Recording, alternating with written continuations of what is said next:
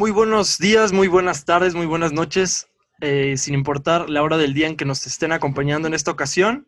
Estamos en un nuevo episodio de este podcast Nexus y estamos muy felices porque estamos en esta ocasión con un invitado eh, muy importante, muy interesante, que estoy seguro que a muchos de ustedes les va a despertar interés un poco por este, este mundo tan, tan peculiar. Y bueno, antes de empezar con la plática que vamos a tener con el investigador forense Raúl Campos, me gustaría preguntarte, Waldo, ¿cómo estás el día de hoy? Eh, yo estoy muy bien, estoy emocionado. Les dijimos que íbamos a tener invitados eh, gracias a las circunstancias y, a nuestro crecimiento. Creo que vamos por buen camino. Eh, creo que indica esto que vamos por buen camino. Estoy muy feliz. Y nada, pues, ¿cómo estás? Raúl, ¿cómo te encuentras el día de hoy? Hola, ¿qué tal, David, Orlando? Pues muy bien, muchísimas gracias por la invitación, por, este, este foro en el que están organizando. La verdad, se me hace muy interesante el proyecto que tienen y con mucho gusto vamos a estar aquí eh, elucidando y aclarando dudas que, pues bueno, giran en torno a este enigmático mundo de la muerte. Así que, adelante. Así es. Y estamos muy emocionados porque como te le comenté a, Raúl ahorita antes de grabar que, que ya hemos tocado pues temas eh, de música con, con Rojo Treviño, eh, tocamos el fútbol mundialista con César Villaluz y ahora queríamos entrar a medicina, un poco más de salud y a este mundo pues que, que es muy intrigante y tal vez creo que todavía es un poco, tiene un poco de tabú. Pero bueno, empezamos. Este, de acuerdo. Eh, primero, pues cuéntanos para la gente que no te conoce, que no creo que haya mucha gente que no te conozca, pero eh, cuéntanos, pues, eh, ¿cómo te describirías, Raúl? Pues bueno, aquí haciendo una pequeñísima aclaración.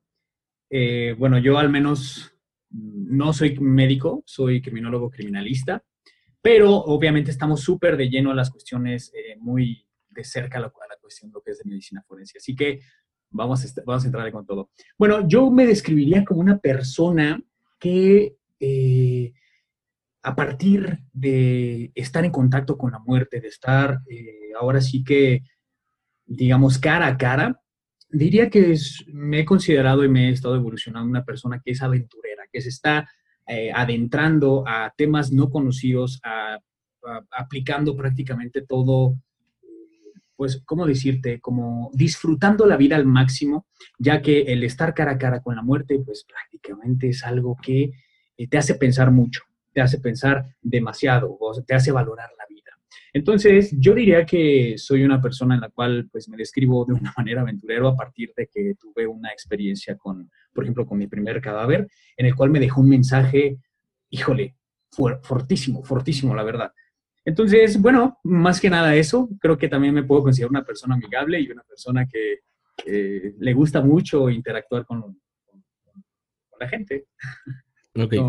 Ahorita, si no me equivoco, eres formalmente, estás titulado como eh, licenciado en criminología, criminalística y, y, técnicas periciales, ¿verdad? Efectivamente, efectivamente, sí. Y ahorita, eh, bueno, vi que trabajaste también en la fiscalía un rato. Ahorita, ya que tienes tu canal de YouTube, ¿sigues ejerciendo o ya no? No, ya no, no, ya no. Ahorita soy eh, capacitador, soy, digamos que eh, estoy dentro de las redes sociales y de una, manera particular.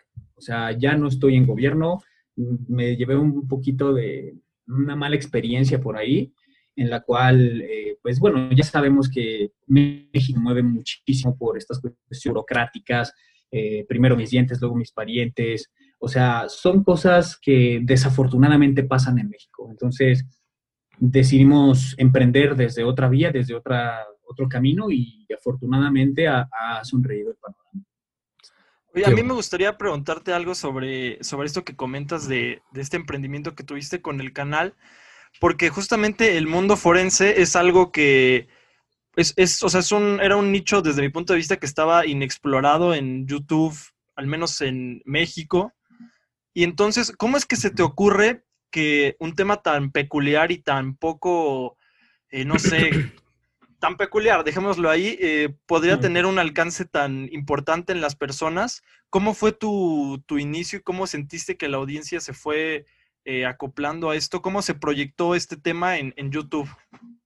Bueno, principalmente, bueno, déjenme decirles que este canal de Mundo Forense es el segundo canal, porque el primero era uno llamado El Investigador Forense. Ese investigador forense, eh, desafortunadamente y de la nada, lo cierra YouTube. Obviamente, me imagino que por la cuestión del contenido, probablemente de haber sido descuidado en algún punto en el cual YouTube de plano lo cerró de tajo. Entonces decidí volver a rehacer lo que es este proyecto como mundo forense. Y créanme que me he encontrado en el camino muchas personas que, híjole, ¿cómo decirte? Que tienen esta carrera como, como si una carrera frustrada, ¿no? O sea, que a ellos les hubiera encantado eh, apasionadamente estudiar estas carreras. Yo la verdad me emprendí, emprendí este proyecto en la universidad, posteriormente lo dejé como un par de años y luego ya lo retomé debido a, a, que vi mucha respuesta favorable de lo que es la audiencia, de muchos fans que son de Hueso Colorado, que les agradezco mucho si hay por aquí alguno que me está escuchando, en donde pues bueno, eh, mucha gente me empezó a escuchar, me empezó a ver, empezó a aprender. Y también, pues bueno, la vocación de, enseñar un poco más sobre estas ciencias. Créanme que es algo que les agradezco muchísima gente. Me escriben que por mí eh, se motivaron para estudiar criminología, criminalística, medicina forense. Y créanme que para mí es algo que, vaya, eh, me llena muchísimo de orgullo y es como un motor para yo seguir adelante. Entonces, pues prácticamente es eso. Créanme que es un mundo maravilloso de las ciencias forenses. A mí me pareció muy sorprendente porque YouTube estaba plagado de videoblogs, de gameplays, de cosas de entretenimiento puro. Y al primer youtuber que descubrí que trataba sobre temas de, pues no sé si decir medicina, porque ahorita ya me corregiste, pero dentro de la salud, fue al... Criminalístico. dentro de un ámbito de conocimiento en ciencias naturales, vaya. Este, fue el, primero que vi fue al doctor, al doctor Vic. Y dije, vaya, me pareció increíble esto que logra juntar el entretenimiento con, con este lado de, información. Y luego descubrí que iban saliendo más y más. No sé si saliste antes que, el doctor Vic o, o, después, pero me parece increíble esto que logran, porque veo que creo que aparte se llevan muy bien los dos. Entonces, eh, me parece increíble este ambiente que lograron de juntar el conocimiento y tratar de expandirlo a más personas en su área con el lado de entretenimiento. Me parece increíble. Y eh, conociendo a YouTube con sus políticas, porque, bueno, eh, ambos tuvimos un canal de YouTube muchísimo más pequeño, pero aún así tuvimos problemas con, con, con YouTube por ciertas cosas. Y a mí me parece también increíble cómo lo cuidadoso que tienes que ser con tu contenido para que siga con vida. ¿Cómo, cómo le haces? ¿Cómo lo manejas ahí? Porque me sorprende. Pues bueno, eh, atendiendo al, primer tema, de hecho, si todo sale bien, el día de mañana nos vemos con, el doctor Vic para volver a colaborar ahí en la Ciudad de México. Y, este, y también con la doctora Jackie, de hecho, o sea, mañana eh, nos vamos a ver y esperen, esperen el video, va a estar buenísimo. Y bueno, sinceramente es algo que he estado cuidando bastante ya que, por ejemplo, he estado mostrando videos que se han hecho virales en otras plataformas, Facebook, este, incluso he tomado videos de bestgore.com, en donde se les da la explicación, o sea, el punto aquí y el de este canal es básicamente eliminar el morbo. ¿Cómo? Mediante un estudio científico, mediante un estudio eh, criminalístico con enfoque médico forense, para poderles ayudar a las personas que cambien ese chip, ese tabú de no solamente ver contenido gráfico de esa forma, sino cuando lo vuelvan a ver, es decir, ok, mira, a lo mejor este cuate está utilizando un agente vulnerante cortante para realizar lo que es una extracción o una evisceración de corazón abierta en una persona viva, ¿no? Una cosa así, no sé. Eh, se debe de ser muy cuidadoso, claro que se debe ser cuidadoso. YouTube, de hecho, ya ha estado implementando esta parte en la cual si tú quieres enseñar contenido gráfico, pero con, un enfoque educativo, ha apoyado a estos canales como por ejemplo el mío. Y pues bueno, debo de ser extremadamente cuidadoso, tú lo has dicho. Y pues bueno, la verdad me ha funcionado a la manera la última, las últimas veces que he hecho y reaccionado a estos videos donde yo lo explico, censuro el video casi en su totalidad y les digo, ¿saben qué? Si quieren verlo sin censura, las personas que, que quieran aplicar estos conocimientos que les acabo de explicar, los mando a Instagram, los mando a Twitter y próximamente, bueno, creo que el día de hoy, eh, si alcanzo a subir el video, eh, es sobre anorexia nerviosa, pero eh, vamos a platicar sobre eso y, vamos a, implementar o a incursionarnos en Telegram. Telegram donde pues no hay ningún tipo de restricción y está padrísimo porque pues bueno, hay mucha privacidad y es muy seguro. Entonces, me ha costado mucho trabajo, claro que sí, pero seguimos en la lucha. ¿Y tienes algún strike hasta ahora o ninguno? Eh, para la gente que no sabe, pues strike es como un como pequeño castigo que avisa que... Ándale. Una, llamada de atención, ¿no? Y si juntan tres, pues le adiós al canal. Pero qué bueno que ahorita no tengas. Eh, ¿Dargo? Sí, sí, no, la verdad no. Afortunadamente no he tenido ninguno hasta ahora. Ni de copyright, ni, ni strike que vaya en contra de las normas de YouTube. Ok, qué bueno, qué bueno. Esperemos que así se mantenga por siempre, por muchos años. Este, a, mí me llama mucho la atención, este, revisando tus videos, cómo es que realmente se puede notar que te fascina este mundo. O sea, hablas de los fenómenos cadavéricos, como, como tú los llamas, con una, los describes de una manera que, o sea, he escuchado que dices que son este, cosas increíbles, cosas asombrosas. Y yo algo que pienso es que para dedicarte a un trabajo como este, pues justamente tienes que ser una persona como tú, que realmente le asombra este trabajo y que como tú lo mencionas, lo ve desde un lado científico. Me gustaría preguntarte un poco cómo es que tú entras a este mundo, este, porque a, a todos, o sea, nuestra cultura nos tiene como ver a la muerte como algo de lo que no queremos hablar, algo que siempre hay que esquivar.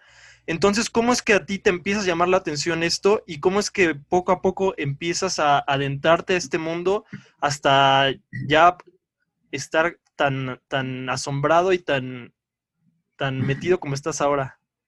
Pues bueno, eh, básicamente el enfoque que se le da a la muerte se debe dar con ética, con profesionalismo, se debe de tener mucho respeto y hay que tener un amplio criterio para poder hablar de ella.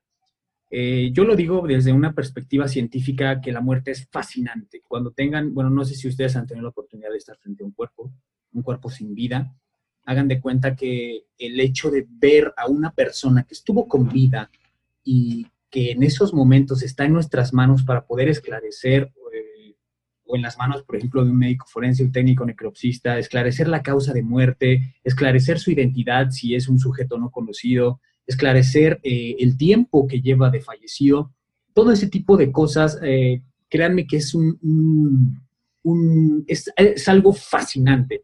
El hecho de observar lo que se lee en la práctica, el hecho de observar, por ejemplo, que efectivamente tenemos una ventana de tiempo de dos semanas cuando observamos que el cadáver tiene desprendimiento epitelial, que tiene flíctenas pútridas, que el órgano, por ejemplo, que es el cerebro, que es el, el más endeble, empieza en la etapa de licuefacción y que, híjole, el olor putrefacto, la fauna cadavérica, o sea, todo ese tipo de cuestiones, créanme que es algo verdaderamente impresionante y que te llena mucho de emoción porque desde un punto de vista científico es algo fascinante. Mucha gente se ha confundido porque cuando yo digo que me fascina la muerte, no me estoy mofando, no estoy sí, claro, claro. menospreciado ni nada, simplemente se le da el enfoque y maravilloso, maravilloso este mundo. Yo estoy maravillado con esto.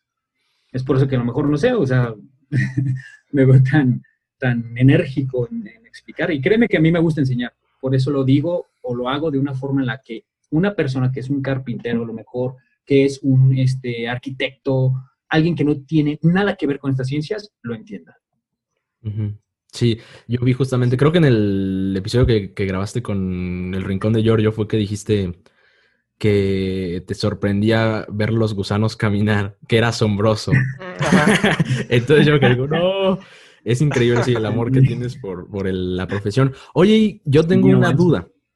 Este, yo siento, es lo que yo pienso y lo que siento, que, que en general creo que este ambiente está dominado por personas más, eh, más grandes, como mayor de 40 en, en el tuyo y en, también en la medicina entonces yo siento, por ejemplo, poniendo de ejemplo eh, en, el campo de médico, que tal vez un doctor ya con jerarquía, con pues más grande, puede llegar a ver raro o, pues sí ver raro a alguien que es médico y que hace videos en YouTube. Entonces, eh, tengo esa curiosidad. ¿Sí pasa eso o, o hasta ahora no te ha pasado? ¿Cómo ha sido tomado este tema por tus compañeros de trabajo en el momento cuando trabajabas? Eh, pues mira, normalmente cuando yo estaba trabajando no me dedicaba a esto, pero sí he recibido muchas críticas, muchas críticas como eh, el investigador que ha investigado o, eh, ¿cómo se llama? Los influencers forenses, ¿no? O sea, como con un tono de, ironía, con un tono de, de, o sea, se estaba mofando literalmente.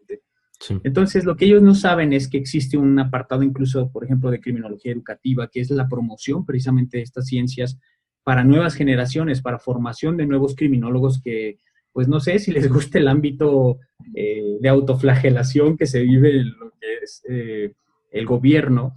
Créanme que, pues adelante, o sea, yo les, les aporto lo que yo más puedo hacer por ellos y créanme que es algo fascinante decir, ¿sabes qué? Por ti eh, estoy estudiando esto. De hecho, hace poco, la semana pasada, de hecho, el viernes para sábado tuvimos una práctica eh, presencial con cadáveres. Entonces, hagan de cuenta que hubo uno de ahí, un participante que me platicó que ella tenía una compañera en su universidad que es de Perú y que desde Perú se vino hasta México a estudiar esto gracias a que yo la inspiré. Eh, imagínate, o sea, el, grado de, de, felicidad que me dio el ver que fui alguien que motivó a una persona a salirse de su zona de confort, a salirse de su país, a incursionarse en un país que ni siquiera es su cultura. Obviamente hablamos el mismo idioma, pero no es lo mismo. Entonces, para mí fue impresionante tanto que la verdad me decidí enviarle un video felicitándola, reconociéndola, en la que pues no lo suelten. Entonces sí me he topado con mucha gente que es envidiosa. Claro, hay mucha envidia, el medio forense, o sea, son dioses forenses, algunos se hacen llamar, entonces, como todo. Pero mira, si como ustedes, ¿no? O sea, si están haciendo ruido, si están teniendo audiencia, es porque van avanzando, van creando un espacio que a mucha gente le interesa. Y es lo mismo, como dicen, si los perros ladran es porque Sancho amigo, es porque vamos pasando. No hay ningún problema. Ok. Este, de acuerdo. ¿Dargo? Sí. No, mira, ah, este, algo que, comentas, o sea, estoy completamente de acuerdo. Eh, yo pienso que precisamente haces una labor de, enseñanza, una labor de, difusión que de otra manera no habríamos conocido, porque de otra manera muchas personas, eh, incluyéndonos a nosotros, incluyendo a esas personas que comentan que se deciden por estudiar esto, jamás lo hubieran conocido. A, mí me gustaría preguntarte sobre algo. O sea, en nuestro país estamos viviendo una situación de delincuencia que conocemos todos, que lamentablemente muchos hemos sido víctimas. Y a mí me gustaría eh, preguntarte, o sea, tú como criminalista también estás metido en el asunto de investigar crímenes y, a delincuentes, vaya, ¿estoy en lo correcto? Eh, aquí, por ejemplo, siempre ha habido una confusión de lo que es criminología criminalística y que incluso eh, lo confunden con medicina forense. Les voy a dar una breve explicación. Criminología se basa principalmente en el estudio del delincuente, de la víctima, prevención del delito, del control del delito y sobre todo las conductas antisociales. Una conducta antisocial es aquella que va en contra del bien común. Ahora, también se puede, em, digamos, enfocar en las cuestiones de eh, por ejemplo, privadas en el ámbito en donde, no sé, prevenir robo hormiga, seguridad empresarial, entre otras cosas como lo que es el ámbito de criminología educativa. Hay muchísimas, hasta criminología ambiental, tengo entendido. Y bueno, eso básicamente se, se puede enfocar más que nada al por qué, ¿no? Al móvil, al motivo del por qué el delincuente hace lo que hace, ¿no? Una cosa así escueta, rápida. Criminalística se basa principalmente en el estudio de eh, la escena, la escena del crimen, como se le llama. Hay muchas denominaciones, eh, pero la más adecuada es la que es lugar de intervención, pero se puede llamar lugar de investigación, lugar de los hechos, lugar del hallazgo, sitio que ha lugar al delito, escena de crimen, etc. Entonces, en ese sitio se investiga qué fue lo que sucedió. Hay siete preguntas en la criminalística de oro que se tienen que responder. ¿Qué, quién, cómo, cuándo, dónde, con qué y por qué. Pero el por qué no en el ámbito del móvil, de lo que estudia la criminología. El por qué se basa principalmente, por ejemplo, en las cuestiones de, em, eh, no sé, la cuestión física del por qué, por ejemplo, tenemos máculas de sangre en el techo o por qué hay una eh, cerradura forzada. Ah, bueno, porque a lo mejor existió una persona que ejerció una fuerza y basándose en la evidencia física del lugar, fue el por qué esto se encuentra de esa forma. Las cuestiones físicas es como aquí en China, si nosotros soltamos un bolígrafo, la acción de la gravedad lo va a atraer. Es lo mismo, el por qué, por la acción de la gravedad, la fuerza de gravedad. Entonces, eso es básicamente lo que es criminalística, el estudio del hecho mediante métodos y técnicas, perdón, del lugar, mediante métodos y técnicas científicas para llegar a la verdad histórica del hecho. ¿Qué fue lo que pasó? Y medicina forense es una rama de la medicina que se va a encargar de, de dilucidar, de resolver problemas que tengan un ámbito legal. ¿sí? Desde lo que es una muerte violenta o sospechosa, que es la que, la que es homicida, suicida, accidental, la que, por ejemplo, eh, eh, existir, por ejemplo, las cuestiones de exploración en, delitos sexuales, por ejemplo, en violaciones, eh, cuestiones de, de, ¿cómo se llama? Por ejemplo, de, de, determinar si una herida tarda menos o más tipo de 15 días en sanar, por ejemplo, para poder así elaborar o regular una pena ante un juez. Y pues bueno, todo eso más básicamente es como en el estudio en personas vivas o muertas, o sea, no solamente medicina forense se trata de cadáveres. Entonces, básicamente estas tres ciencias son como, como las que, es como el boom, ¿no? O sea, como la carátula, porque tan solo los cadáveres y todo eso se trata de un 4% más o menos de todas las ciencias forenses, porque tenemos balística forense, tenemos dactiloscopía, este, grafoscopía, eh, documentos cuestionados, hay infinidad. Es como un doctor que se recibe en, médico general y se puede especializar en cardiología, en oncología, geriatría, etc. Entonces, básicamente es eso. Y centrándonos en ese... Oh, bueno, a ver, Daru. Es que sí, que quería nada más preguntar una cosa sobre esto. Tú entonces, en el aspecto de criminólogo, que qué bueno que haces esa, esa aclaración, ¿cómo es, que, ¿cómo es que tú has vivido este, o sea, porque hay muchas cifras, hay muchas estadísticas, pero ya en el campo es otra cosa completamente diferente. ¿Cómo es que tú has vivido este aumento en la delincuencia? No sé exactamente en qué años eh, empezaste a, ejercer, pero ¿cómo se vive ya en el campo esta situación que estamos viviendo en México? Fue en el 2015. Eh, yo era, por ejemplo, allá en, en Hermosillo, Sonora, era detective. ¿Eres de Sonora? Básicamente, sí, en Hermosillo. No, pero sigue, eh, básicamente las cuestiones eh, que se planificaban ahí era medir, por, por ejemplo, polígonos delincuenciales, qué tipo de delitos se daban en qué, o sea, como cuadrar como tal lo que es la cuestión de política criminal y prevención del delito. Pero básicamente los delitos, por ejemplo, en esa zona eran más, o sea, había un poquito más de homicidios y robo ah, vehicular. En otros lugares, por ejemplo, hay delitos, no sé, llámese, eh, por ejemplo, en lugares de la costa, ¿no? Los, son homicidios que son más violentos. En lugares donde hace más frío se presentan más lo que son suicidios. O sea, esto va a depender muchísimo del, del ambiente en el cual se puede encontrar una persona. Ahora, yo como criminólogo, eh, pues bueno, sabemos que México ha sido golpeado brutalmente por lo que es la, delincuencia, la corrupción desde un punto de vista en la cual eh, vemos que los presos con mucho poder adquisitivo y económico salen como caminando, ¿no? Como pasan, ya sean, por ejemplo, la fuga del Chapo Guzmán, entre otros, ¿no? O sea, por citar un ejemplo, vivimos en un mundo en el cual un mundo, me refiero a México, que está inundado hasta el cuello de la, delincuencia y la corrupción. ¿Cuántas veces vemos que se caen casos por peritos mal capacitados, por, eh, porque la defensa, eh, pues prácticamente hace un, hace un trabajo pues fatal, ¿no? Entonces muchas veces lo que son eh, delincuentes, o sea, culpables, salen libres o inocentes van a caer a la cárcel. Entonces, se supone que ahora con la nueva implementación de lo que es los juicios orales, eso se iba a acabar, pero la falta de capacitación está dejando a muchas personas culpables en las calles.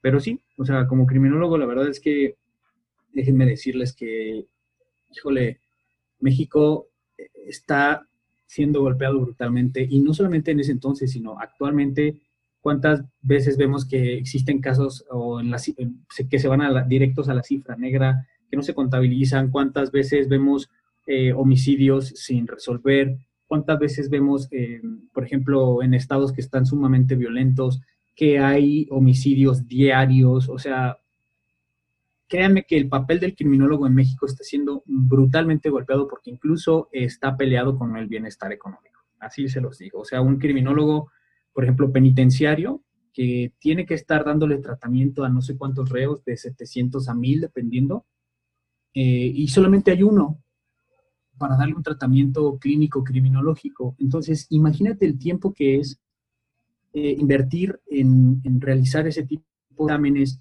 para poderlo ayudar, entre comillas, a reinsertarlo en una sociedad. Entonces, está peleadísimo y, por ejemplo, eh, guardia, bueno, me imagino que no sé cómo sea su horario de jornada laboral, pero estamos hablando que están ganando alrededor de 8 mil o 9 mil pesos mensuales.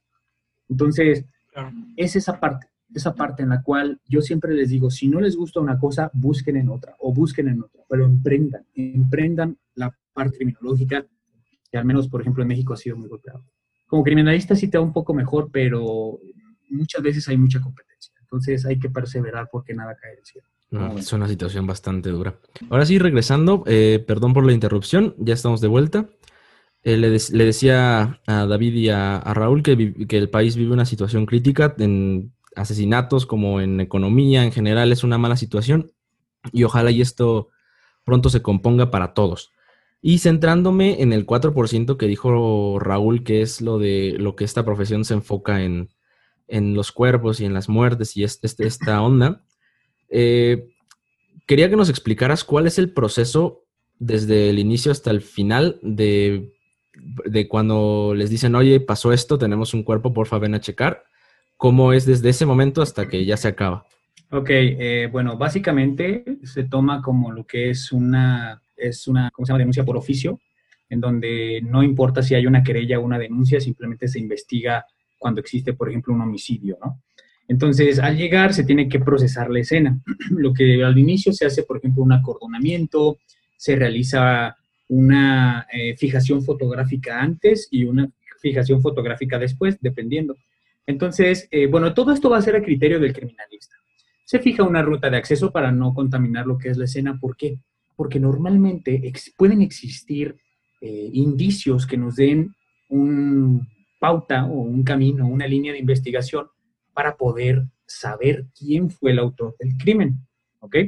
Ahora, para poder hacer esto es necesario lo que es eh, hacer una pequeña exploración, utilizar todos los sentidos, ver los indicios que son relevantes, desde bachichas de cigarro hasta, no sé, un vaso, eh, elementos que puedan ser unos elementos pilosos, pelos, fibras, cualquier tipo de elemento que pueda ser necesario para poder llevar a cabo eh, una buena investigación y así poder dar con un sujeto no conocido.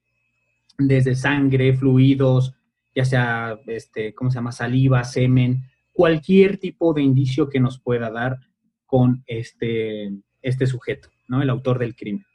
Sabemos perfectamente que el, el sujeto deja algo de sí en la escena y algo de la escena se va con el sujeto. Entonces, bueno, de alguna forma, eh, créanme que es importantísimo tener los sentidos al máximo.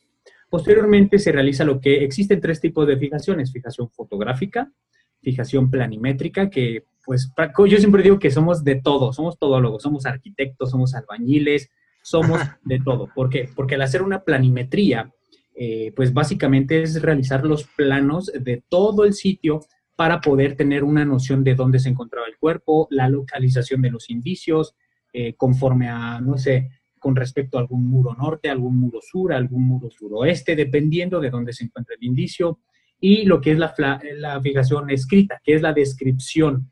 Y fíjense, esto, esto es muy primordial, ya que muchas veces vemos, por ejemplo, un bolígrafo, o vean lo que tengan enfrente de ustedes traten de describirlo. Es, o sea, cuando yo lo empecé a intentar en, mis em, en prácticas al inicio en la universidad, resultó ser más difícil de lo que piensas. O sea, describir, por ejemplo, no sé, algo que tengan enfrente, créanme que sí es algo que, que o sea, que te cuesta. Entonces, un criminalista también tiene que llevar eso. Ya posteriormente existe lo que es este, el embalaje, no es lo mismo embalar, por ejemplo, una gota de, líquido, no quiero decir líquido hemático, porque en el lugar no sabemos si es pintura o si se trata de agua con, con algún tipo de colorante. Y eso normalmente se tiene que trasladar a lo que es el laboratorio para poder cumplir lo que es un principio de certeza en la criminalística, para poder determinar su origen. Si es, por ejemplo, origen este, animal, si es origen, eh, bueno, biológico o artificial, si es origen animal o es humano. Y a posteriormente determinar, por ejemplo, el tipo sanguíneo, entre otras. Pero se tiene que tratar como una mácula rojiza, al parecer sangre, ¿no? Por ejemplo, cuando encuentran hierba verde, al parecer marihuana, pues no sabemos si en realidad es, no es, o es pasto, o no sé, dependiendo muchísimo de lo que nos encontremos en el sitio. Ya posteriormente se firma lo que es una cadena de custodia. Una cadena de custodia básicamente, y en pocas palabras, es un resguardo seguro para poder preservar lo que se encontró en el lugar, que pasen por las manos del criminalista, del laboratorio, hasta las manos del juez y no se altere su condición. Entonces, es un proceso, la verdad, un poco, eh, pues, arduo, claro que sí, o sea, un procesamiento de una escena te puede llevar desde una hora hasta tres horas, y dependiendo, ¿no? O sea, si tienes, por ejemplo, una escena que te están marcando porque estás de guardia, que ya pasó otra en otro lado, te tienes que dirigir y procesar rápido. Eh, por ejemplo, el cuerpo, el levantamiento del cuerpo, el posicionamiento del cuerpo, si se encontraba, hay muchas posiciones cadavéricas, por ejemplo, de cúbito dorsal, que es boca, boca arriba, de cúbito ventral, que es boca abajo, eh, posición de luchador, fetal, eh, sumersión incompleta, completa, etcétera. Hay muchísimos. Entonces, todo eso hay que eh, anotarlo en un dictamen criminalístico. Y ya posteriormente, en lo que es el CEMEFO, que es el Servicio Médico Forense, ya enfocándome a tu pregunta, es donde se llevan los, los cuerpos, los cadáveres que sufrieron una muerte violenta o sospechosa. Esta puede ser suicida, cuando una persona se priva la vida a sí mismo, homicida, cuando una persona priva la vida a otra persona, y accidental, que puede ser un atropellamiento o algo que no iba con esa intención del dolo, sino culposo, un homicidio culposo. Eh, no sé, o sea, llámese un accidente laboral, etcétera. O que una persona a lo mejor agarre un cable con, con, fluido eléctrico y se electrocute, una muerte por fulguración, y pues pierda la vida, ¿no? Entonces, ahí es como les digo, ahí se trata, por ejemplo, en CEMEFO, en el, Servicio Médico Forense, es donde se trata de establecer su identidad, su causa de muerte y el tiempo de muerte, básicamente. Eso es lo que, lo que es, por ejemplo, un cuerpo. ¿Y qué pasa con los cuerpos que, bueno, con las personas que mueren de causas eh, naturales? Eh, muchas veces no se les realiza lo que es la necropsia. O sea, por ejemplo, ahorita que vivimos en un, en un tiempos de pandemia de COVID, eh, ese tipo de, cadáveres no se les realiza lo que es la necropsia, a menos que haya una muerte de dudosa procedencia o que sea sospechosa. Sospechosa. Yo sospecho que el, el, médico le suministró de más, eh, no sé, el, ¿cómo se llama? La anestesia. A la anestesia, por ejemplo, un ejemplo claro, porque no sé, me llegó el olor a un, no sé, un medicamento, de todo saber lo que tú quieras, ¿sabes qué? Yo solicito una necropsia, ¿no? Entonces le realiza la necropsia y ahí se dictamina si hubo una negligencia médica o no. Muy interesante. Eso básicamente es, la cuestión. Interesante. Muy asombroso. Me gustaría preguntarte algo este, sobre, sobre este tema de las autopsias o necropsias, que ya aprendí que es, es, la, es lo mismo, que es un sinónimo. Este, He visto varios videos tuyos donde explicas eh, fenómenos que suceden en los cadáveres, como por ejemplo cadáveres hablando o eh, como pequeños movimientos que llegan a tener como estertores eh, este, de los cadáveres. Ajá, exactamente. Me gustaría preguntarte un poco sobre si has, has, tenido alguna anécdota de algún, algún una situación que escale más allá de los fenómenos científicos, algo que tú consideras paranormal en estas, no sé cuántas cuántos, este, experiencias, cuántos eh, autopsias hayas tenido, este, si has tenido alguna, alguna oportunidad de vivir alguna anécdota de ese estilo. Pues fíjate que paranormal no me ha tocado, o sea, es algo que, que no, no, no he vivido con los pocos o muchos cadáveres con los que he tenido contacto. Solamente una vez, hubo una vez en la cual se podría acercar un poquito más.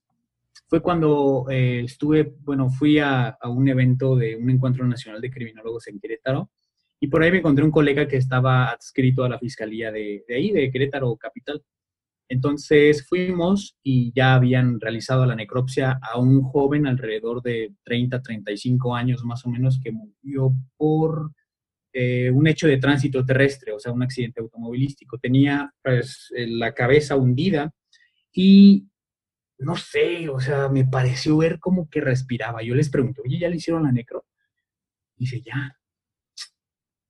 Entonces, yo pregunté eso porque me quedé solo con el cadáver, ¿no? O sea, me quedé solo y te quedas observando, ¿no? O sea, siempre me tomo un momento cuando tengo presente un cuerpo para poder eh, tratar como de entender qué fue lo que sucedió instantes antes de que haya perdido Entonces, al observar de pies a cabeza, me pareció, bueno, es que no sé, obviamente sabemos que los sentidos muchas veces se engañan, pero me pareció que, respiró, o sea, y ya se le había hecho la sutura y es, es imposible, imposible que, que un cuerpo reviva después de una necropsia. Imposible, porque se visceran, se cortan, se pesan todos y cada uno de los órganos. O sea, es imposible.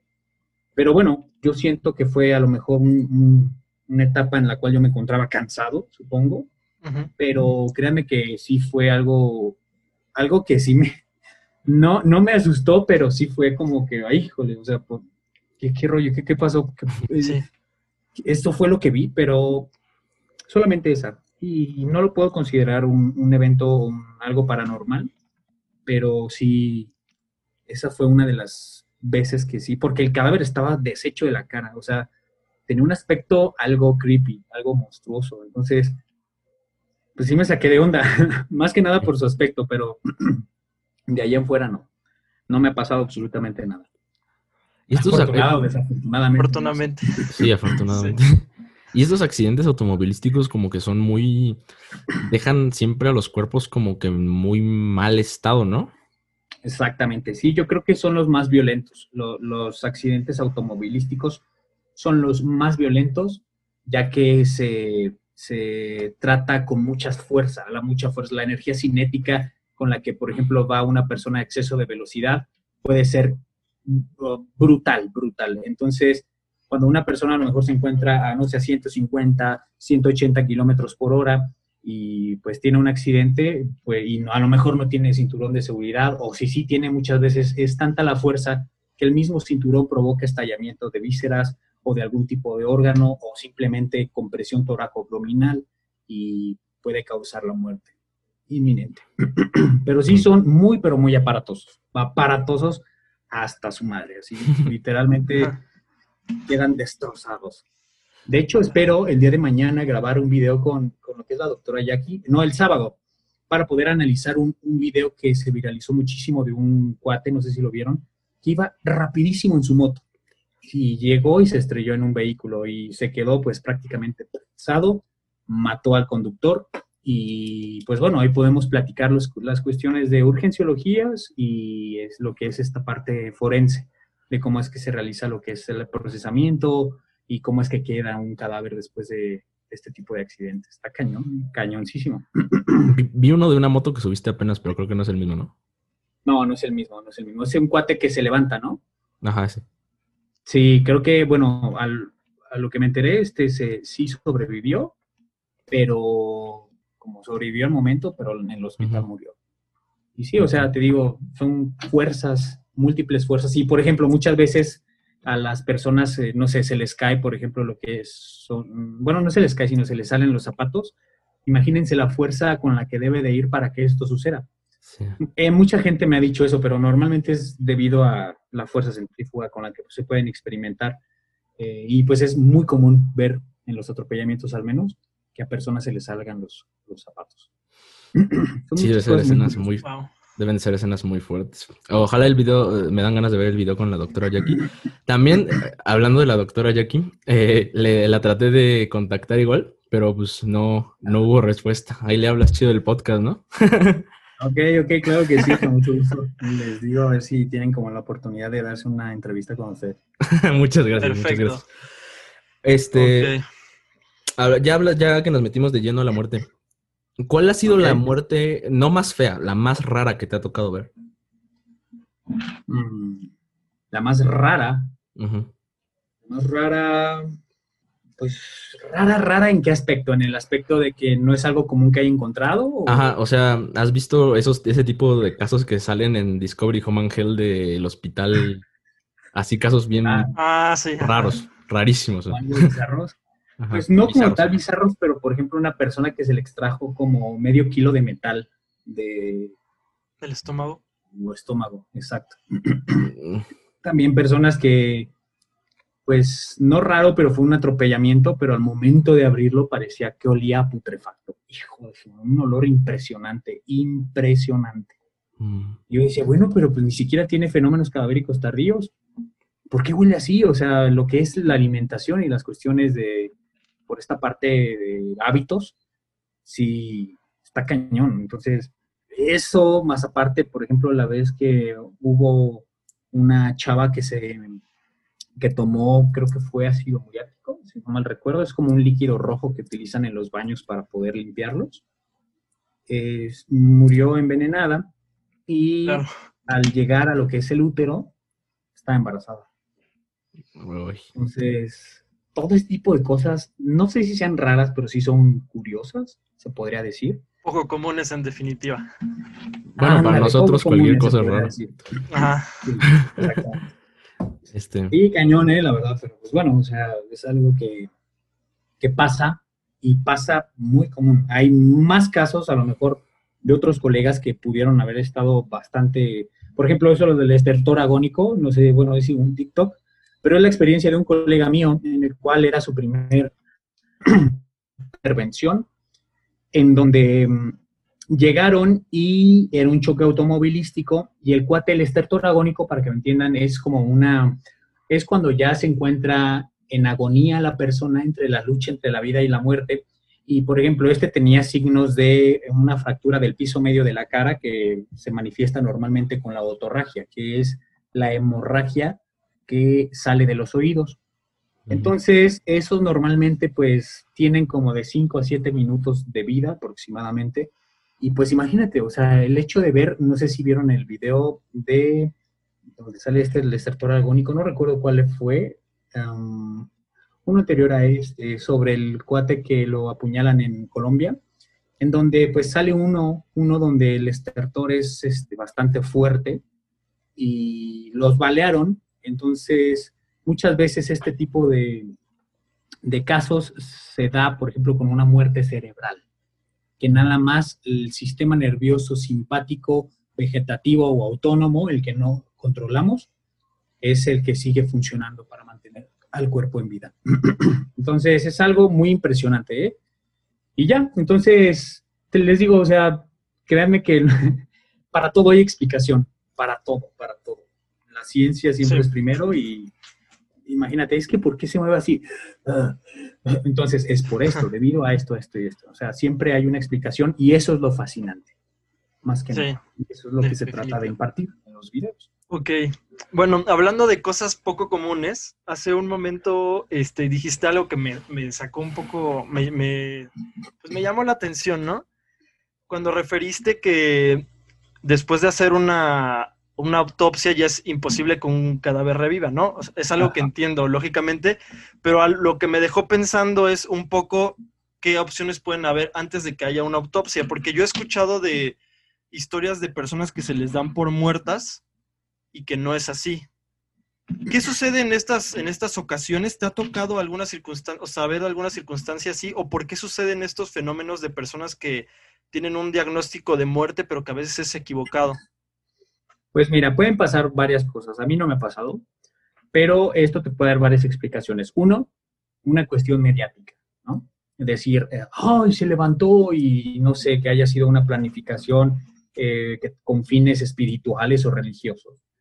La segunda puede ser una muerte aparente por catalepsia, en donde la catalepsia es como una disminución de que son las funciones cerebrales eh, superiores, ¿no? Que es lo que vendría siendo el sistema nervioso central con los impulsos eh, eléctricos de, que manda el cerebro al cuerpo, lo que es el sistema recirculatorio y el respiratorio. muchas veces se desciende muy, muy, muy por debajo de la media y lo que es imperceptible a lo mejor escuchar el corazón o algún tipo de respiración y por eso eh, muchas veces eh, existen casos donde hay sarcófagos que después de ser exhumados los cuerpos están arañados, ¿no? Eso también puede ser de alguna forma. Es lo que te quería también preguntar al ratito, pero continúa, continúa. Ajá. Eh, eso básicamente es una explicación científica a lo que puede pasar. Otro, a lo mejor algún tipo de parálisis o algo que haya estado, eh, que haya pasado o dejado pasar de largo lo que es eh, protección civil y si es que no es por muerte violenta o sospechosa, porque al momento de realizar la necropsia, no hay y es verdaderamente imposible revivir a alguien. Imposible. Entonces, son las explicaciones que ahora se me ocurren que son básicamente el enfoque científico porque es verdaderamente imposible que alguien reviva después de eso. Ahora sí que solo Jesús. Solo Jesús. solo Jesús, sí. Este, Así es. ¿Quieres otra, Dargo? Sí, quería, quiero preguntar una vez, ya que estamos en este tema, sobre este tema de, de, de las personas que las entierran vivas. Este, yo creo que ese es quizás de mis más grandes temores en la existencia. Y quería preguntarte un escenario hipotético de, esta situación que justamente tú acabas de mencionar que sí sucede. ¿Qué pasa? ¿Cómo son los momentos de vida de una persona? Cómo, son los últimos eh, horas o momentos de vida de una persona que lamentablemente fue enterrada, este, fue enterrada viva? ¿Cómo es finalmente que termina muriendo y qué pasa con su cuerpo en este, en este proceso? En este proceso. Pues bueno, mira, básicamente una persona que, es enterrada viva y que está en el sarcófago, eh, lo que hace es consumir en su totalidad lo que es el oxígeno. Entonces, nosotros obviamente necesitamos oxígeno para poder vivir y al momento de que se consuma todo el oxígeno que está dentro de lo que es el sarcófago, empieza a haber mareos, empieza a haber este sueño y es una, eh, digamos, ¿cómo decirte? Es como de las muertes dulces, se podría decir, en la que la inspiración a ello empieza a ocasionar lo que es sueño, lo que es este, mareos, eh, pérdida de contacto con la realidad.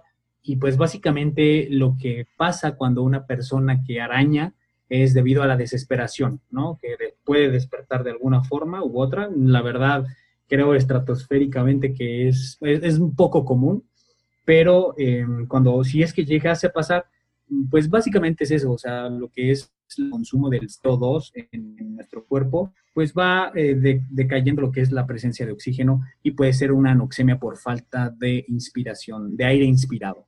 Puede ser eso, o sea, una causa de muerte, una anoxemia por ausencia de aire inspirado.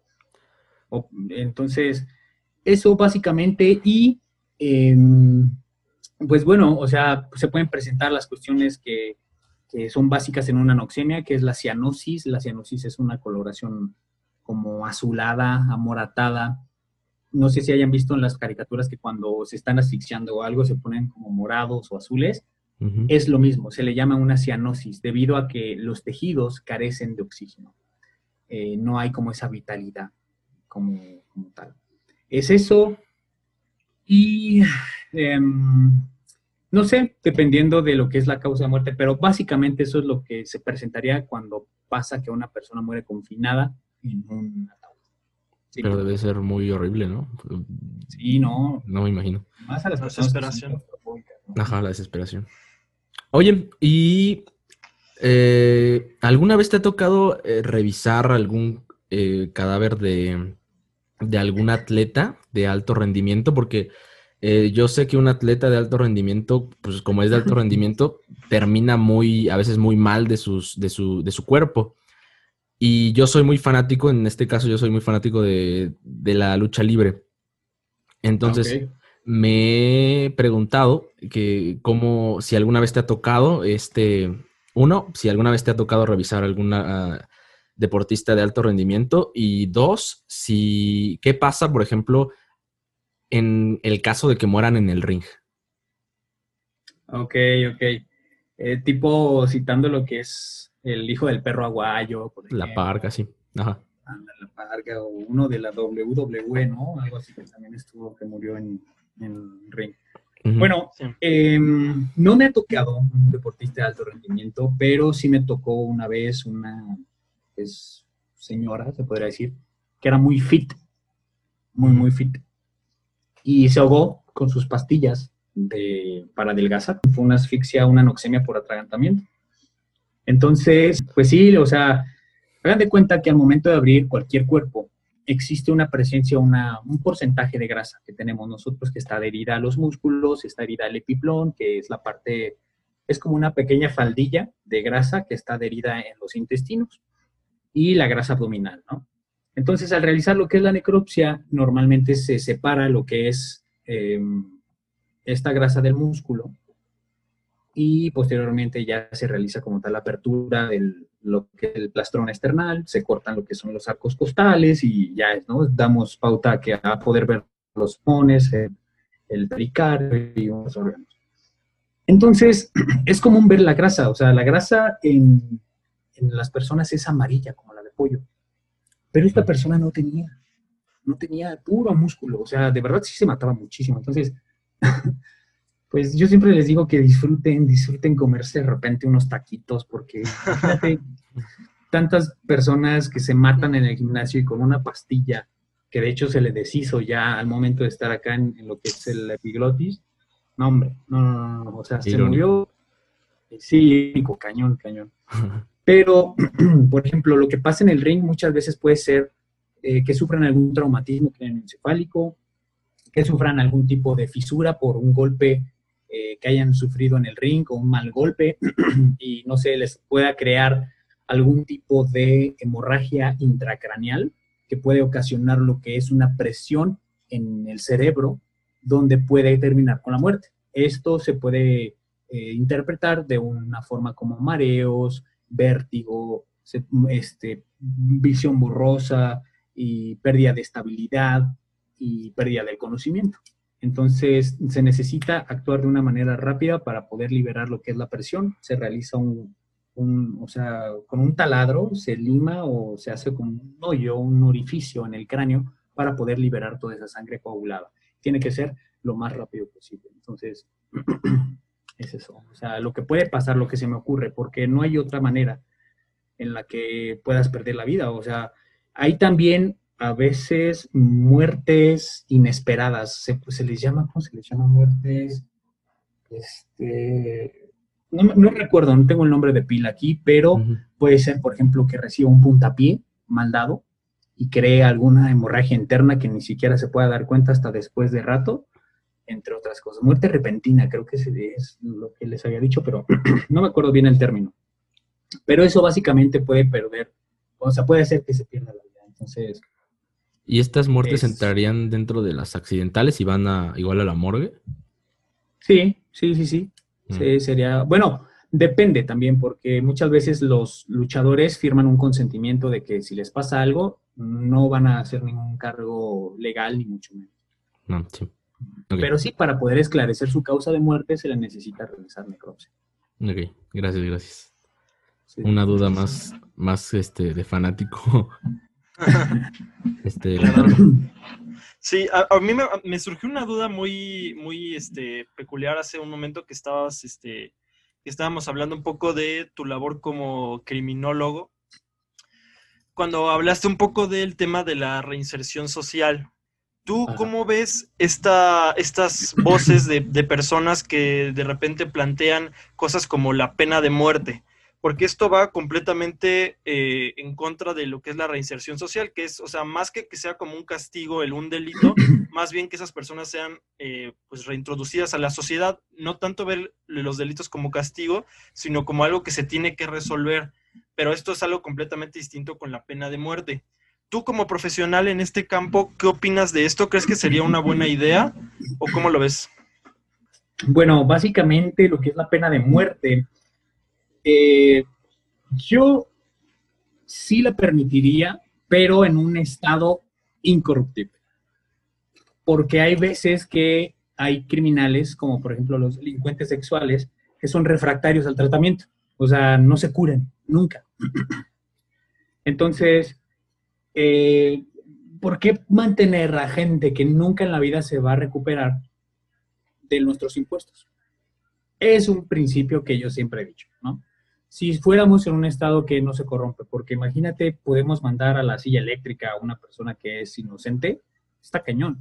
Por eso lo que son derechos humanos, por eso lo que es este el derecho a la, a la vida como un derecho fundamental, se habla muy poco sobre esta parte de lo que es la, la pena de muerte, que por lo menos en México está súper prohibida, pero obviamente el criminólogo siempre va a buscar la mejor solución para el delincuente. O sea, la mejor solución de decir, ¿sabes qué? Te voy a enseñar, a, te voy a capacitar para el trabajo, para que un oficio y puedas ganarte la vida de una manera digna, ¿no?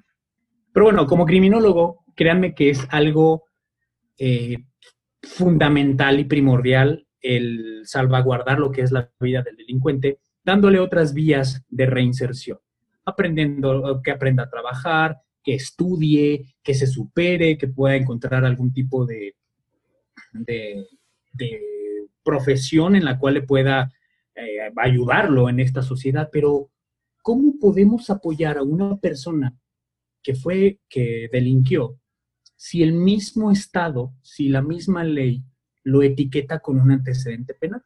Le quita derechos, no puede ni siquiera votar, en algunos trabajos se les piden antecedentes penales. Imagínate, tienes un antecedente penal de robo y quieres entrar a una tienda, pues obviamente no vas a ser candidato. Por eso se debe de homologar todos y, se tienen que poner de acuerdo y ser interdisciplinarios con todas las instituciones gubernamentales para poder dar una ayuda a estas personas. Si una persona está delinquiendo, ¿por qué? Por motivos económicos, que son la gran mayoría, ¿qué está haciendo el Estado mal? falta de oportunidades, falta de, trabajo, falta de adquisición económica, falta de educación. Hay muchísimas maneras en las cuales nosotros como criminólogos podemos eh, analizarlo, pero no está en nuestras manos. O sea, tú trabajas con lo que tienes. Ok, empezaste a ayudar a un reo, empezó a tener, eh, empezó a estudiar, acabó la secundaria adentro, acabó la prepa, aprendió un oficio, sale por buena conducta, pero vuelve a caer. ¿Qué pasó? Toda la labor del criminólogo. Ah, ok, no lo dejaban trabajar. Fue estigmatizado, fue tachado por la sociedad. No me están ayudando. No, no puedo aplicar todo lo que yo aprendí adentro. Pues vuelvo a robar. Simple. Entonces, es un, es un tema, híjole, de mucho tiempo, de mucho tiempo, y que nosotros debemos, o sea, de verdad, si un político fuese criminólogo, porque es como una, al menos personalmente es una meta de vida, que algún día de mi vida quiero ser político, porque, porque con ese poder tú puedes hacer o mandar o crear tus ideas para una reinserción o un una reconstrucción de tejido social. ¿Para qué? Para poder llevar a cabo una disminución, por ejemplo, aplicar lo que son las, las, campañas preventivas, eh, darle más oportunidad a este tipo de personas, incluso crear instituciones donde todos los exreos o que tengan antecedentes penales puedan trabajar ahí. O sea, hay muchas ideas, pero no son escuchadas. Lamentablemente. entonces, es un tema cañón, pero se debe de tocar, claro que se debe tocar, pero es difícil aplicarlo. Creo que en Estados Unidos sí está eso, como que les dan trabajo en lugares específicos a los, a los ex, ¿cómo, cómo les llama? Ex convictos. Ex convictos. Convictos, ex Sí, sí, sí. Eh, desconozco sinceramente, pero estaría bueno. La verdad, imagínate mm, replicar los modelos que en otros países primermundistas les funcionan. Sí. Estaría poca madre. Pero pues bueno, somos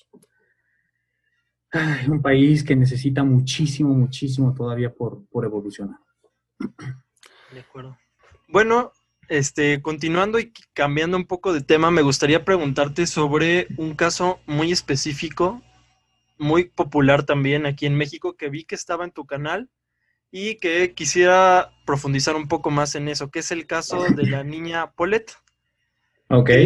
Yo he escuchado mucho que tú haces mucha referencia a, bueno, para, para, quienes no saben, pues supongo que prácticamente todos saben, pero pues el caso de la niña Paulette es un caso que es muy mediático en México de una familia donde desapareció la niña, eh, culpan a los padres, y después de varias inconsistencias en el proceso resulta que la niña estaba en su habitación, ¿no?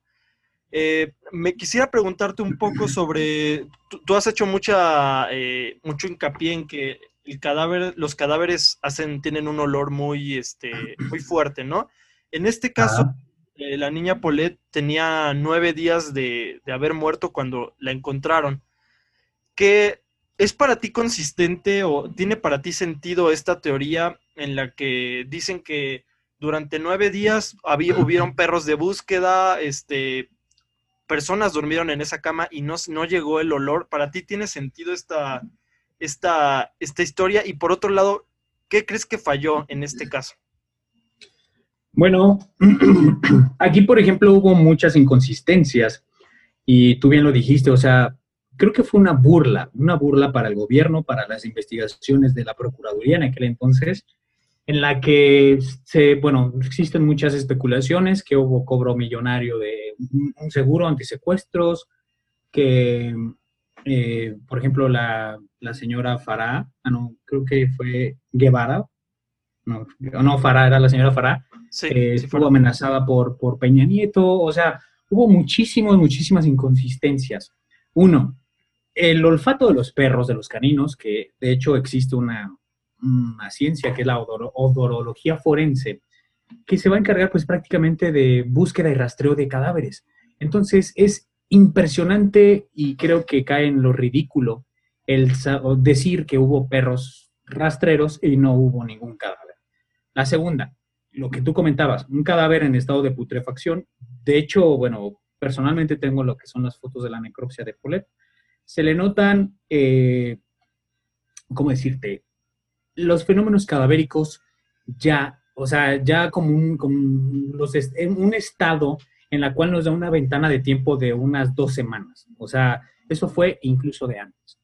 Entonces ya tenían, eh, estaba en la etapa episematosa, un periodo cromático que se determina con una coloración verdosa y normalmente es la mancha verde abdominal en la fosa ilíaca derecha, que es aquí abajo del ombligo, a mano derecha, más o menos. Eso nos da pauta que esa niña estuvo en otro sitio. De hecho, tenía incluso, eh, de hecho, eh, tenía en lo que son los cachetes, en los pómulos, tenía lo que es, eh, ¿cómo se llama? Como pegamento, como que la asfixiaron o le trataron de controlar, pero fue demasiado que se les... De alguna forma u otra, creo que es algo eh, que es una burla, una burla para el sistema de justicia mexicano. Hablamos de altas esferas de gobierno, hablamos de altas esferas que estuvieron involucradas, de élites, de personas con mucho poder adquisitivo, en el cual no hubo ningún tipo de intervención en cuanto a la justicia. Se perdió una vida inocente para poder llevar a cabo lo que es esta parte en la cual eh, los intereses de por medio estuvieron siempre presentes. Entonces, em, hablar de eso es muy mediático, como dicen, ¿no? O sea, por ejemplo, tuve la oportunidad de, estar en una mesa sentado con lo que es el perito que intervino, lo que es ahí en, la escena de Polet. Y pues obviamente fue para, o sea, no se dijo la verdad para poder calmar la cuestión mediática, para no poder resolver, ¿cómo se llama? Eh, digamos, liberar al diablo, ¿no? Para que me puedan Sí, sí. Son muchas cosas, son muchas cosas. Y claro que hubo una mala praxis, claro que la hubo, de hecho, después de todo ese caso que supuestamente se resolvió, eh, el procurador renunció. ¿Por qué renunciaría? O sea, estamos hablando de mala praxis en cuanto a la investigación criminal. Eh, hubo sobornos, claro que los hubo, hubo amenazas, claro que las hubo, un tema mediático en el cual muchas personas se dicen que fue una cortina de humo, otras que fueron eh, intereses de por medio, porque después incluso del velorio se vio a lo que es este, a sus papás, eh, creo que de farra, una cosa así, o sea, muchas inconsistencias.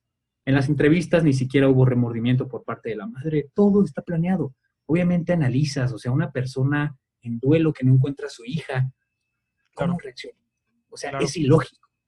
Entonces, así como esa, hay muchísimas lagunas más que ni siquiera sabemos, que ni siquiera salieron a la luz. Y pues bueno, un, alma inocente se fue al cielo. Entonces, por una intereses de alguien más. Es triste, pero así pasa en México. Exacto. Qué fuerte. Eh, no sé qué decir. está, sí, está fuerte. Pues más que nada, sí, saber que qué tan fácil es manipular no solo la vida de una niña, sino la vida de todos así en, muy poco tiempo. Sí, claro, ¿no? Eh. Y es que con dinero todo se puede. Sí, definitivamente. Eh, con Giorgio también eh, tocaste un tema de asesinos seriales. Y él te preguntó si sabías si había asesinos seriales aquí en México. Y dijiste que sí, que había muchos. Y yo me saqué de onda porque yo casi nunca he escuchado de asesinos seriales. Entonces fui a Wikipedia y busqué asesinos seriales. Y la lista era interminable, era enorme la lista de asesinos seriales que está por lo menos registrada en Wikipedia. Entonces, eh, me parece sorprendente. ¿Por qué crees que no hay tanto movimiento, no resaltan tanto esto de los asesinos seriales mexicanos? Eh, yo siento que, pues, gracias a una mala investigación, no se puede hacer una vinculación de casos, en donde si tú agarras a un cuate que a lo mejor lo agarraste con las manos en la masa porque algo se le escapó, eh, probablemente haya cometido varios anteriormente. Entonces, al no haber una buena victimología forense, al no haber una buena investigación y agotar todas las líneas que tenemos para poder hacer esa investigación criminal, pues se queda impune. Entonces, probablemente haya, haya, mira, no hay ni siquiera aplicación de perfilación criminal. Si se le imputa es nada más para darle carpetazo y ya no investigar más. ¿Por qué? Porque aparte, bueno, o sea, no existe, no existe esta parte en la cual un criminalista esté enfocado a lo que son las ciencias de la conducta, ¿saben?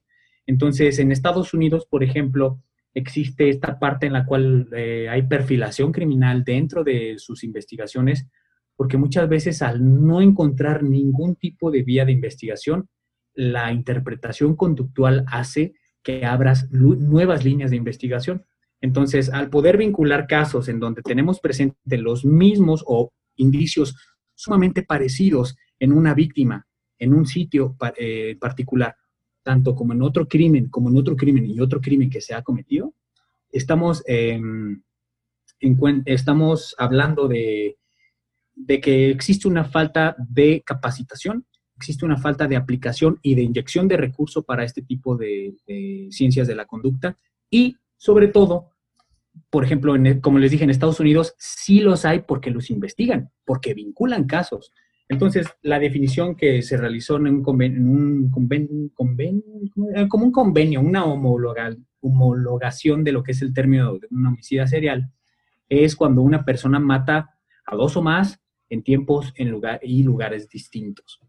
Entonces, aquí entra una disputa grandísima y que me he echado algunos eh, pleitos por ahí, en donde mucha gente dice, es que un homicida serial no es eso. un sicario puede ser un homicida serial, Claro que lo puede ser. Mata un día en una persona, mata otro día en otra persona. Si estamos hablando que de enfriamiento, eh, hay, hay, muchos términos en, criminología, ¿no? Sobre el enfriamiento cuando un, delincuente mata a una víctima por satisfacer sus necesidades psicológicas.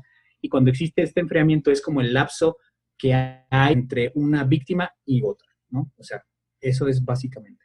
Entonces, todo este tipo de falta de aplicaciones y que solamente tengo noción de que en Ciudad Juárez se abrió este departamento de, ciencias de conducta, o sea, perfilación criminal. Estamos hablando de que falta muchísimo por recorrer, al menos aquí en México. Imagínate que podemos agarrar a un cuate donde se le pueden imputar varios crímenes de una manera serial. Estamos hablando de un... Aquí en México ten por seguro que hay homicidas seriales. Ten por seguro que sí hay homicidas seriales pero no se hace la investigación correcta para vincular los casos. Eso, así, escueto. Es por eso que a lo mejor no se ha hablado. Y sabes que ese tipo de homicidas fueron los que fallaron. Imagínate los que aún no fallan, los que aún no encuentran, que aún siguen matando a personas, que aún siguen cometiendo sus crímenes. Está cañón, ¿eh? O sea, es una, es parte, incluso cuando tocamos este tipo de temas da miedo. Da miedo salir, da miedo estar en, la calle, de que te toque a alguien que, un homicida que tú cumplas su perfil y, simplemente porque tiene ganas te prive de la vida. Exacto. ¿Te das cuenta? Sí. Eso, eso es lo que es una gran labor titánica. Yo digo que es titánica, incluso eh, magnánima para lo que es un criminólogo o un perfilador Y creo que aquí también tienen mucho que ver y mucho impacto tal vez los medios de, comunicación precisamente, porque asesinos en, Estados Unidos pues son mundialmente conocidos, tipos como Ted Bundy, eh, entre otros, el este, ¿cómo se llama? El, el Ramírez. El Richard Ramírez. Ajá, Richard Ramírez. Por ejemplo, él mató 14 personas. Y, aquí tengo los datos de, un, de uno que se llama Ángel Maturino Resendiz, apodado el asesino del ferrocarril, que mató 15 confirmados entre Estados Unidos y México. Y, pues, no, no, no es muy, muy conocido. No, siento que los medios en, este, en esta parte no tratan de difundir esta, pues estos asesinatos en México precisamente para que no funda tanto el, pánico. Entonces, pánico. Sí. bueno, ahí, por ejemplo, lo que es el término de asesino serial lo acuñó cuando se le atrapó a Ted Bundy, el que mencionaste. Sí. Entonces, a partir de ahí hubo una serie como que se dio un boom en Estados Unidos cuando empezaron a atrapar que a Jeffrey Dahmer, que John Wayne Gacy, que Joe Metheny, o sea, hay muchísimos en los cuales hubo un periodo desde el 1970s, 80s más o menos, para acá, hubo muchas personas que encontraron. Entonces yo siento que fue como el boom y fue la popularidad que empezó a ganar dependiendo de, igual, y tú, o sea, te estoy completamente de acuerdo en cuanto a lo que es los medios, o sea, la cuestión mediática, la cuestión de que incluso se basen para poder hacer películas, en las películas, o sea, desinforman muchísimo, o sea, se han encargado de, por ejemplo, tergiversar el término psicópata a un asesino. Y un psicópata, hay psicópatas que no son asesinos, hay psicópatas que incluso pueden ser nuestros jefes. Hay psicópatas que incluso pueden ser los padres y nosotros no nos damos cuenta. Entonces, eh, te, estoy completamente de acuerdo contigo. Los medios se han encargado precisamente de tergiversar este, este término de psicópata, de asesino serial y de hacerlos conocidos a las personas. Entonces, ¿qué es el ser psicópata? una persona que es psicópata es una persona que tiene una indiferencia afectiva que vea a las personas como objeto. Puede ser egocéntrico, puede ser narcisista, puede tener inestabilidad emocional y sobre todo falta de empatía. Falta de empatía es decir, que yo me pongo en el lugar de otro, ¿no? un semejante. Eso es básicamente ser un psicópata.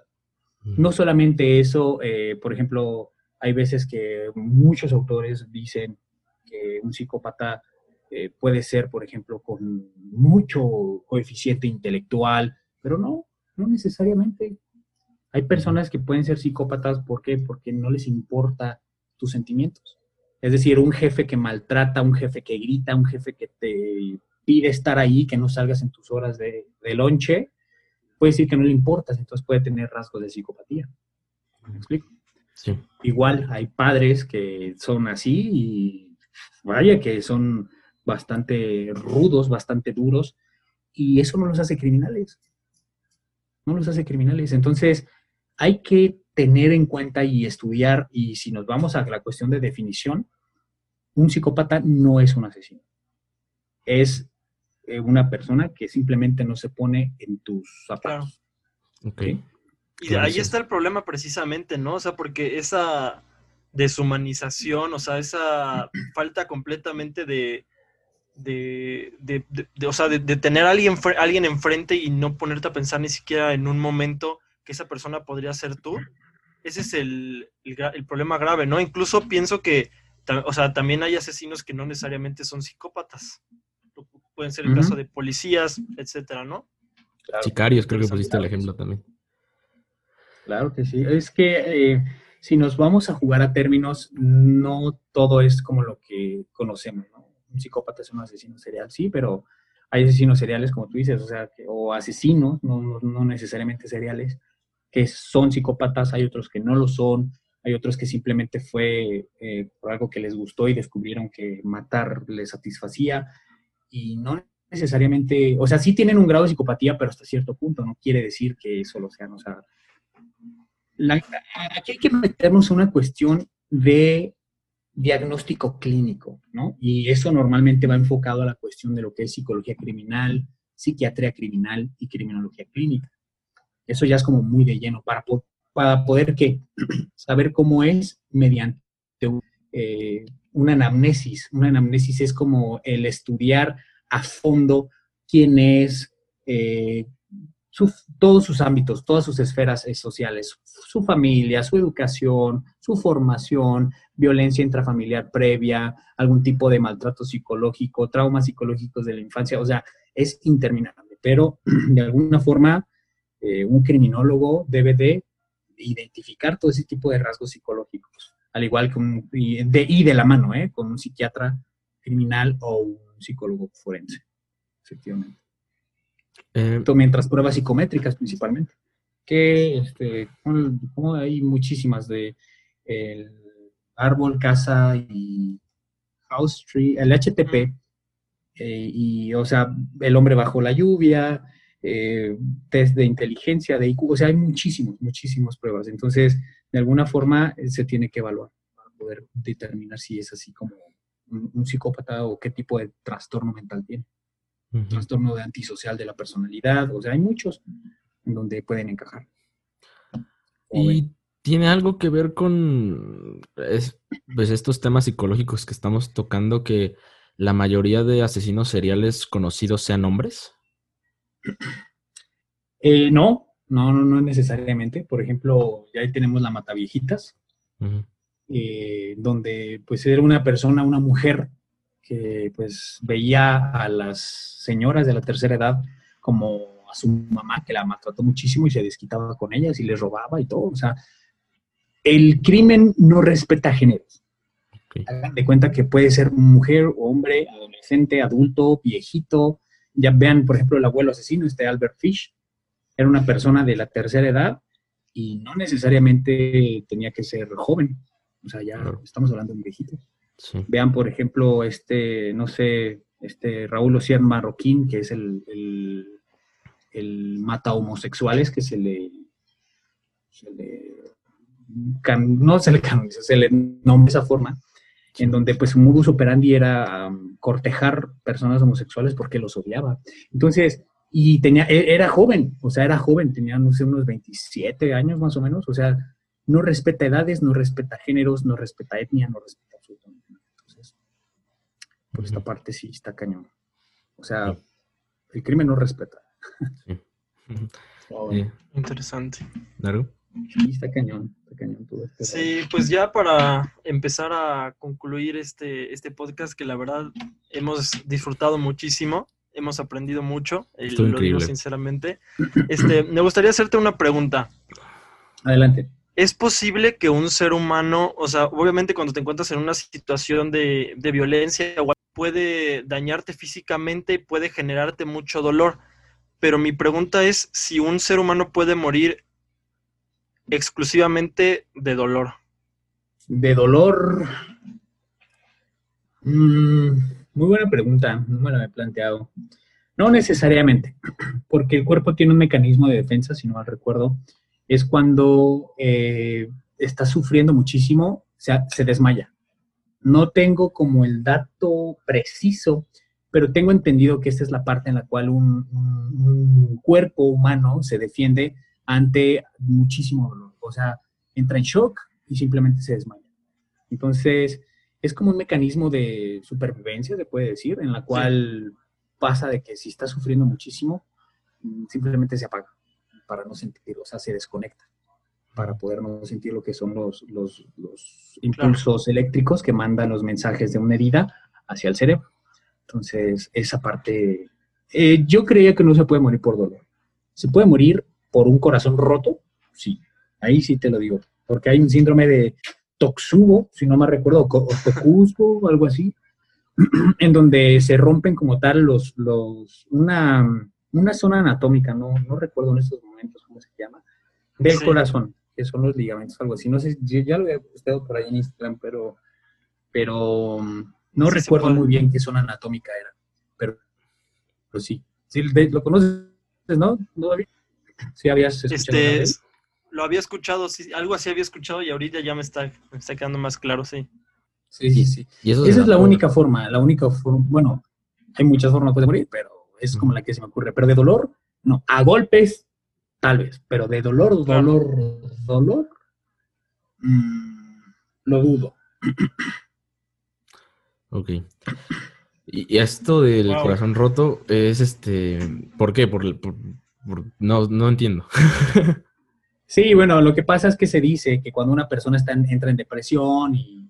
Bueno, no en depresión, sino cuando existe distintos tipos de, por ejemplo, presión alta, entre otras cosas. O sea, no quiere decir que tú entres como en, que te dejen y te mueras, ¿no? Sí, claro. Ah. Sino que literalmente el corazón se rompe.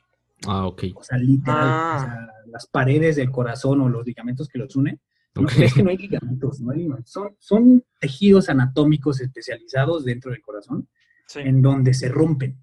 Mm, no tengo el dato, o sea, yo les digo eso porque en algún momento lo leí y dije, ah, ok, qué interesante.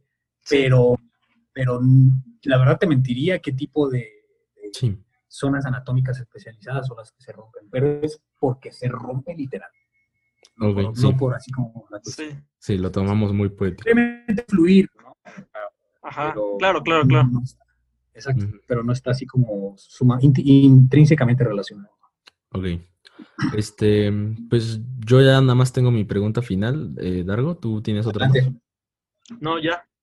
Ok, entonces, wow, eh, estuvo increíble. Realmente lo disfruté mucho, eh, una gran experiencia. Y estoy seguro que los que estén escuchando esto igualmente lo van a, a disfrutar. Gozar, a gozar, a gozar. Se van a picar. Entonces está muy padre esto. Este es una pregunta ya tradicional cuando tenemos invitados especiales. Así Perfecto.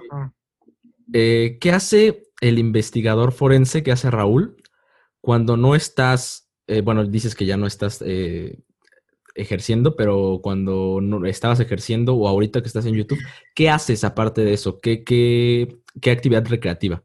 Ok, pues sabemos que la, cuarentena nos pegó durísimo. te diría, bueno, que, no sé, eh, antes de eso de la cuarentena practicaba lo que era el, Jiu-Jitsu, que es un, un, arte marcial brasileño, en el cual pues se basa principalmente en derribes, sumisiones y sometimientos. Ah, pero después, obviamente, como es un deporte de contacto, lo dejé de practicar, lo que lleva de la cuarentena. Pues empecé de lleno aquí a redes sociales, pues hay veces, por ejemplo, que me salgo a hacer ejercicio. El Raúl cotidiano, pues lava trastes, este, lava ropa. Eh, hacemos lo que son las tareas domésticas. Claro. Entonces, soy una persona común y corriente en la cual me gusta hacer videos de ciencias forenses. Así siempre me hago llamar. O sea, no me alzo el cuello, no me porto, pues, como muchos youtubers que se alzan el cuello ya nada más porque a lo mejor pegaron con un video y ya los demás los ven por compromiso. No lo sé, pero hasta hace poco me acuñé lo que es el, término de youtuber, porque yo siento que esas personas son como cuando ya tienen mucha audiencia, arriba del millón de suscriptores. Y pues bueno, la verdad es que sí, ya, ya en, Año Nuevo fue cuando, cuando Felicidades. Sí, Muchas, muchas gracias. En TikTok, por ejemplo, o sea, yo no me acuñaba lo que era un TikToker, pero ya tengo dos millones allá. O sea, te das cuenta de que pues tienes como esta parte en la que mucha gente piensa que esos youtubers o TikTokers o gente que tiene muchos seguidores es payasa, es mamona o así, ¿no? Pero no, o sea, me ha tocado la, la, la parte en la cual sí no contesto muchas veces porque es imposible, de verdad, necesitamos una máquina para contestar tantos mensajes. Entonces yo por eso siempre dejo muchas vías de comunicación, tanto en Instagram, tanto de correo electrónico, entre otras cosas. Este, mi perfil personal, o sea, hay muchísimos, muchísimos lugares donde puedo contactar. Entonces, se dio, mira, por ejemplo, en este caso. Sí, qué bueno. Agradecemos eso. No, no, no, al, contrario, gracias a ustedes por haberme invitado. Eh, sus preguntas muy interesantes son, por ejemplo, ese de morir de dolor, nunca se me había ocurrido. Y voy a investigar a ver si hay casos así, ¿eh? sí, pero es... De dolor, o sea, de dolor, que, el sistema nervioso central colapse. Como causa clínica, sí. está cañón, ¿eh? O sea, no me lo había preguntado. Voy a, voy a indagar en eso. Sí, precisamente queríamos tocar temas que no hayas tocado eh, más que nada que con Giorgio, porque pues, el nivel de audiencia que tienes es increíble. Entonces dijimos, queremos ofrecer algo que no haya ofrecido ahí y a partir de ahí planteamos las preguntas. Entonces, eh, ojalá y lo hayamos logrado. Y, sí, claro que sí. Este, ¿Tú editas tus videos? ¿Tú editas tus miniaturas? ¿Tú editas todo o, tienes ahí ayudas? Todo. Qué cool. Yo lo hago todo. Yo hago el speech, yo hago el, la edición, yo me grabo, yo este, hago las miniaturas, yo configuro todo, todo lo hago yo. Me han ofrecido muchas, muchas personas como editarme y todo, pero la verdad es que no me gusta su trabajo. Y yo lo hago a mi modo, a mi estilo, ¿sabes? Claro, claro, sí, sí, sí. Y eso, creo que si cambio el estilo así, va a ser como un cambio cañón. Esa es la magia de YouTube precisamente, ¿no? Hacer las cosas tú, no tener a nadie más. Entonces creo que sí, eso, si, si, ya no lo haces, pues pierde su esencia. Pero bueno, creo que... Sí, pero bueno, este, creo que ya acabamos. La verdad, te lo repetimos, estuvo muy padre. Eh, yo me entretuve muy cool, aprendí mucho. Wow, eh, sin palabras, la verdad, eres una persona repleta de conocimientos que te lo repetimos, te apasiona y se nota. Eh, un honor tenerte aquí. y pues normalmente acabamos los episodios con alguna canción, entonces, ¿qué, qué, ¿cuál es tu canción favorita para ponerla al final? Híjole, mi canción favorita, ahorita traigo una... El investigador. Eh, pero de todos los tiempos o, por ejemplo, ahorita, la que ahorita traigo. Eh, la que quieras. Ok, ok. Mm, mi canción favorita en, este mes al menos se llama The, es Thinking About You de Gianni Blue. Está padrísima, me encantó cuando la escuché y es, se está posicionando ahorita en una de mis tres canciones favoritas. Entonces, wow. estaría chidísima que la escuche. ¿Qué género es? Es género, eh, ¿cómo se llama? Eh, como electrónico Deep House, ¿no? Algo así más o menos. Es como Deep House. Ok, pues ahí la buscamos y la estaremos poniendo. Ahorita. Sí, claro que sí, pónganla, les va a encantar, van a ver. Los escuchas ahorita ya la están escuchando y qué bueno. Muchas gracias por acompañarnos en este episodio. Eh, suscribo lo que dijo lo que dijo Waldo un verdadero honor, un gusto. Derrochaste información, derrochaste conocimiento por, por donde quiera. Muchas gracias por estar aquí y nos despedimos de este episodio. Muchísimas gracias David, muchísimas gracias Orlando. Pero sí chicos, no, pues muchas gracias hombre por, por considerarme de alguna forma en la que, este, pues bueno, pueda aportarles algo.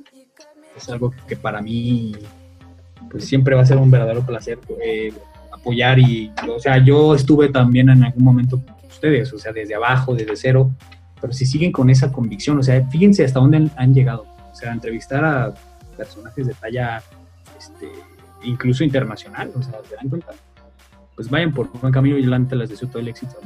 Y un verdadero placer estar aquí en su podcast. Y recuerden, pónganse creer.